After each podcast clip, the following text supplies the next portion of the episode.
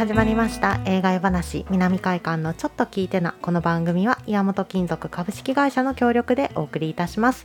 こんばんは南海館館長の吉田と。こんばんは京都のカルチャーを発信するウェブマガジンアンテナの川端です。はい今日もよろしくお願いします。よろしくお願いします。有人くんなんか最近忙しいんやって？あそうねちょっとねあの、うん。まあお店の方が忙しいっていうのもあるんやけど、うん。いつもほら名乗る時にアンテナの川端ですって言ってるやん、うんあのまあ実質ここ結構長い間幽霊部員的な感じやったんやけど。いやほんまに。そう。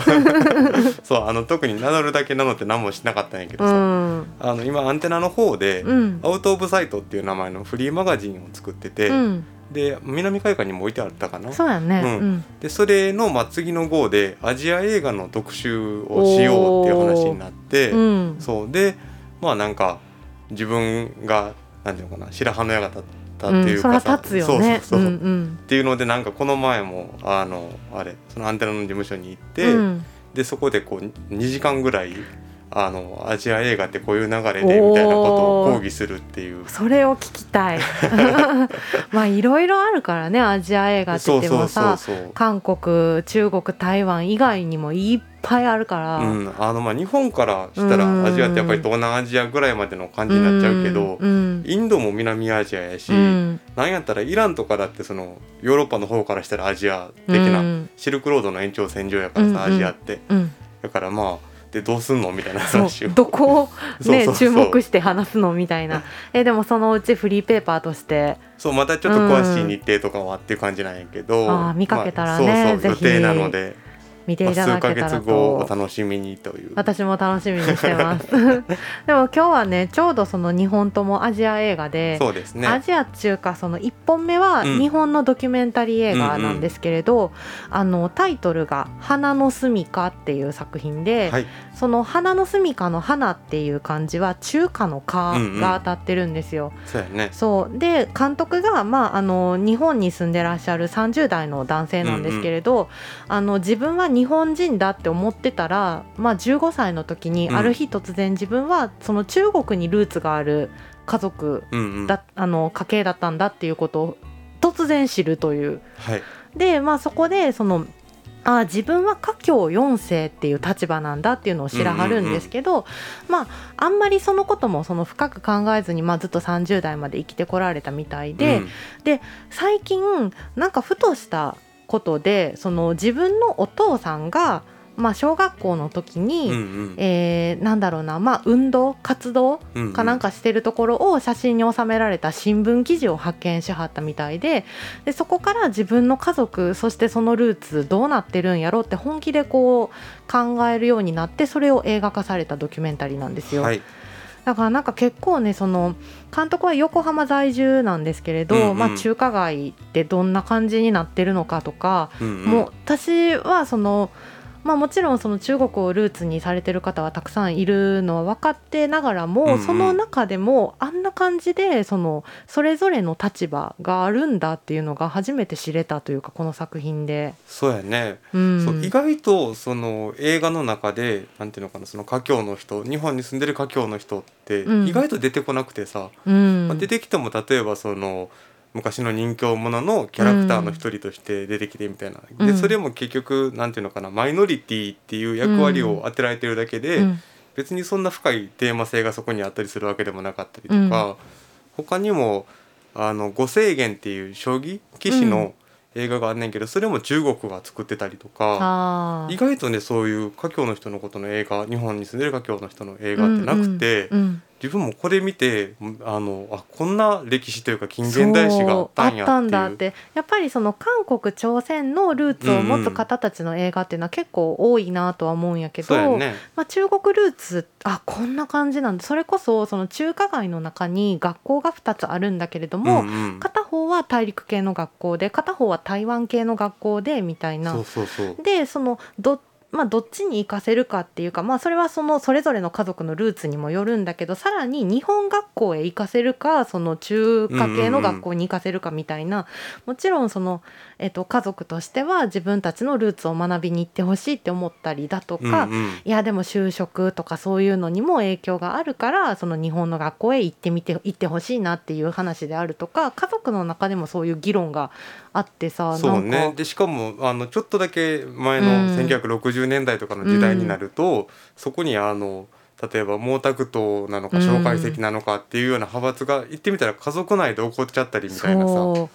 えー、と思って、まあそらそうなんやろうけどさっていうさ、うんうん、でなんか監督はあのもうちっちゃい時は自分は日本のに日本人だと思って過ごしてたから、うんうん、なんかあの後でねあのインタビューを読んだりしたんやけど映画見終わった後の監督の,、あのなんでお正月にこんなに中華料理出てくんねろって思ったりしてたんやって。もう。そうあのあおばあちゃんが中華料理好きやからかなとか、うんうん。でお年玉をその親戚からもらった時に、うん。そのお年玉の袋の裏側に「学銀」って書いてあったんやって。漢字は学ぶ金銀銅の銀ね、うんうん。学ぶ銀って書かれてて、うん。それがあのどうやらおじさんの本名やったらしいんやけどほう。あわかりました。このお金大事に使いますって 思ってたらしくてその、あのちゃんと考えてお金使えっていうようなこ意味なんかなって思ってたらしいのよ。あじゃなくてこれおじさんの名前やったんや みたいなんとかを後々知っていったらしくて。でやっぱりその監督自身はまだ30代半ばやから、うんうん。その両親は本国に行ったことがないみたいな、はいはい両親っていうか、ね。お母さんは日本の方か、うんうん。お父さんが中国の方で、えっと、本土を踏んだことがないけれども自分はれっきとした中国人なんだみたいなうんうんうん。こととかを語ってはって、まあ、最終的には監督はそのルーツをたどってたどって自分のその家族たちが元いた場所中国にうんうん。行って、まあなんか自分の親戚と初めましてって言ってこうインタビューしていったりもするんやけどね。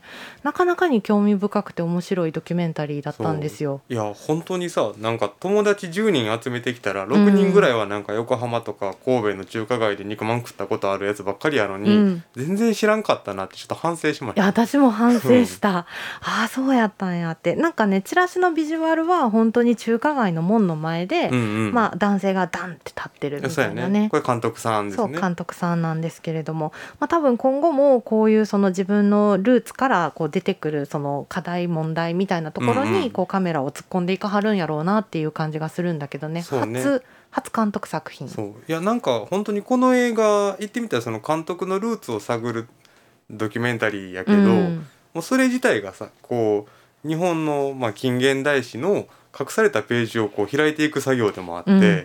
まあ本当にすごい面白くてこれからもちょっとねすごい期待というか、そうやね、うんなんか私たちが知らないことをまた教えてくれるんじゃないかなってにすごい勉強になった、勉強になった。やっぱ映画はねいいよね。うん。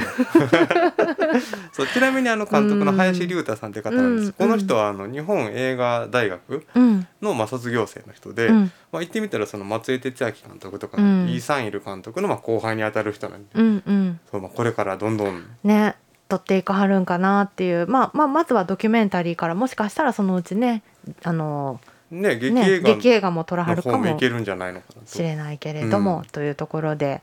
あの華僑まあそうやね。で、まあ、まずは華僑のドキュメンタリーなんですけれども、2本目のそのアジア映画っていうのが、えー、とこちらがねそのちょっと先の公開になるんですけど、うんうん。12月24日クリスマスイブからはい。公開します。イブから、うん。韓国映画「ただ悪より救いたまえ」っていう作品でね、はいいやもうこれはあれでしょ。もうテンション上がりすぎて先にもう話しちゃおうっていう、ん。あそうそうそう話しちゃおうと思って。あの、う。んこれほらファン・ジョンミンとイ・ジョンジェさん。2人が共演してる映画で、うんうんあのこの2人が共演した映画がうん。7年前かな？うん「新しき世界」っていう傑作があってさ。そうやねんな。でそれがさ、あの韓国に住んでる華僑の人うん、の話で。うん。うんこれ今日ちょっと話つながるんちゃそううそう。と思って。そうあつながったと思ってびっくりして。そうそうそう。やっぱアジアってつながってるみたいなさ。そう。だからちょっとね早いけどただ悪を持ってきたっていうところなんやけど、あの新しき世界もすごいねいい映画よね。あれは本当すごくてなんていうのかな、まあ、言ってみたら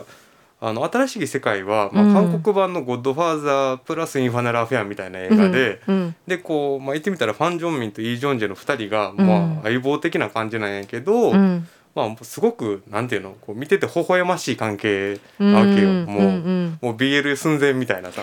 あのブロマンスっていうんでしょ ブロマンス。最近はね。そうブロマンス。だからあのファン・ジョンミンが、えー、ななんていうのヤクザっていうか。そうそうそう。新しき世界ではその、ファン・ジョンミンとイ・ジョンジェどっちも、まあ、言ってみたらギャングの一員でまあ、うんうん。コンビなんやけど、あの実はイ・ジョンジェの方が潜入捜査官でそでさらにその2人がどうもその組織のあの後継ぎになるんじゃないかっていう話うで。そう。で仲良くなっていくんよね。お互いそう俺そうそうそう。たち家境だよねそうみたいなそうそう感じで。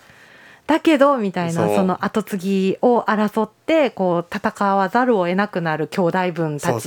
でもイ・ジョンジェはけその潜入捜査官やしみたいなそうそうそう、まあ、そういうのをね あの描いたすごい面白い映画があるんだけれどそのタッグがもう一度ということで。そうやっぱりねこの2人の関係性がすごい良かったんよ新しき世界で。だから共演してほしいなと思ってたら、うんうん。今回またついに見れるっていう。ついに見れるんだけれどもただ悪はね ほんと悪い。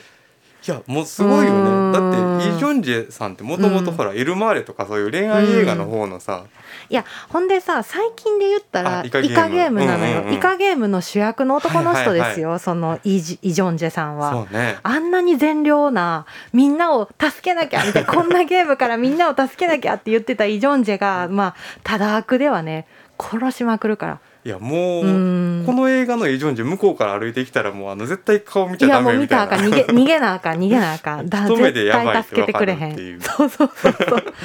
でもまあまあファン・ジョンミンはねもうあの説明しなくてもいいほど本当に大ベテランの。そうやね。ん。なんかあのファン・ジョンミンってさ、うんなんていうの昭和スター的なもう熱さというか。そうそうなのよ。もうほっとするよね出てたら。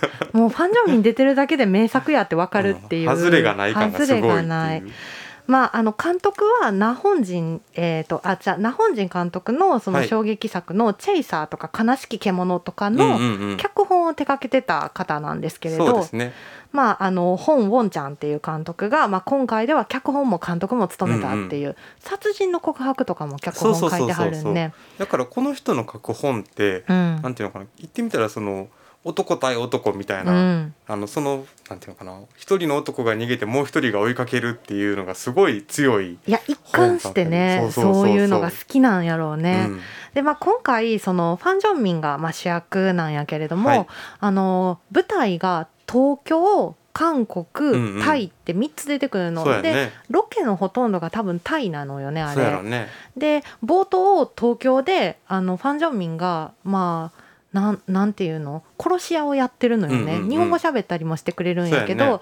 まあ、委託されて殺しに行くみたいな、うんうん。でもうこれが最後のミッションやって言って挑んだ最後のその殺した日本うんうん。人っていうのが、実はこのイ・ジョンジェのお兄さんやったっていう、はそう設定で。